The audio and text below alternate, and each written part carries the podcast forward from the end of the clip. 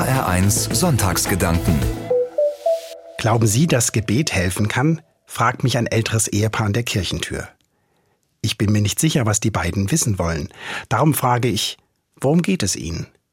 Die Frau sagt, meinen Sie, meinem Mann kann Ihr Gebet helfen? Es ist klar, hier ist es nicht mit einer schnellen Antwort getan. Irgendetwas bedrückt die beiden. Das Ehepaar, beide Ende 60, kam seit ein paar Monaten in unsere Kirchengemeinde. Sie fühlten sich offensichtlich wohl bei uns und sie kamen immer zu dritt. Ihr Sohn Mitte 30 hat das Down-Syndrom. Ich mag die beiden und ich mag ihren Sohn. Der kann manchmal auch sehr direkt sein. Was sich keiner traut auszusprechen, er sagt es laut heraus. Seinen Eltern war das manchmal ein bisschen unangenehm, aber die Leute in der Kirche haben gelächelt, wenn er wieder mal einen Spruch rausgehauen hat. Für das Ehepaar war es wichtig, dass sie ihren Sohn zu allen Veranstaltungen mitbringen konnten. Ein paar Tage nach dem kurzen Gespräch an der Kirchentür sahen wir uns wieder. Ich habe die drei besucht. Sehr schnell landeten wir bei der Frage nach dem Gebet. Wissen Sie, sagte die Frau, es gibt doch in der Bibel diese Anweisung, was man tun soll, wenn man krank ist. Ich habe die beiden angeschaut, sie sahen nicht krank aus. Was würde jetzt wohl kommen? Im Jakobusbrief steht, sagte die Frau weiter, wer von euch krank ist, soll die Ältesten der Gemeinde rufen, damit sie für ihn beten und ihn im Namen des Herrn mit Öl salben. Ihr vertrauensvolles Gebet wird den Kranken retten. Ja, habe ich geantwortet. Mein Mann hat Krebs, platzte es aus ihr heraus. Vor Jahren haben sie ihm ein Stück Darm entfernt. Damals meinten die Ärzte, er sei geheilt. Jetzt haben sie einen neuen Tumor auf seiner Lunge entdeckt. Ich sah die beiden mit großen Augen an. Sie hatten nicht gesagt, was sie von mir wollten, aber ich habe vermutet, was sie von mir erwarteten. Ich sollte für ihn beten, so wie es im Jakobusbrief steht, damit er wieder gesund wird. Das vertrauensvolle Gebet wird den Kranken retten, so heißt es dort. Natürlich kenne ich diese Bibelstelle, habe auch schon darüber gepredigt, aber das war nur Theorie. Jetzt machten wir einen Termin aus für die kommende Woche. Wir wollten uns zu einem kleinen Gottesdienst treffen bei Ihnen im Haus, zu diesem vertrauensvollen Gebet.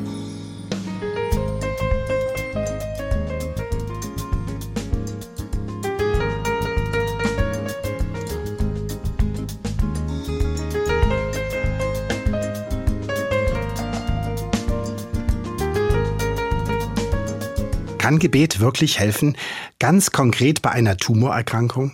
Ein älteres Ehepaar meiner Kirchengemeinde hat mich das gefragt. Er war schwer an Krebs erkrankt. Die beiden haben mich als ihren Pastor gebeten, mit ihnen zu beten.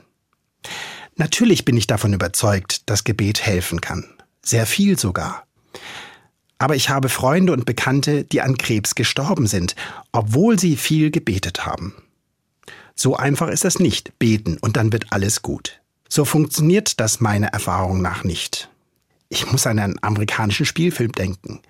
Da legt ein Prediger mit lauten Worten und großen Gesten den Menschen die Hände auf, betet und ist fest davon überzeugt, dass sie wieder gesund werden. Das ist nicht mein Ding. Ich glaube nicht, dass man ein Gebet einfach so einsetzen kann wie eine Medizin. Also, was kann ich für das Ehepaar tun? Wie kann ich mit ihnen beten? Auf der Fahrt zu dem Ehepaar habe ich mir darüber das Hirn zermartert. Ich habe innerlich die Hände gefaltet und Gott gefragt, was kann ich tun? Ich wollte sie nicht enttäuschen. Aber ich konnte auch nicht so tun, als ob ein Gebet alle ihre Probleme löst. Auf einmal wurde mir klar, ich hatte die beiden nie gefragt, was sie denn von Gott erwarten. Ich dachte immer, dass ich das weiß, aber ich habe sie nicht gefragt. Wenig später saßen wir alle um einen kleinen Tisch. Das Ehepaar, ihr Sohn und ich. Zusammen lasen wir noch einmal die Bibelstelle aus dem Jakobusbrief. Wer krank ist, rufe die Ältesten der Gemeinde, damit sie für ihn beten. Dann habe ich die beiden gefragt, was sie denn von Gott erbitten, was Gott für sie tun soll. Auf ihre Antwort war ich sehr gespannt.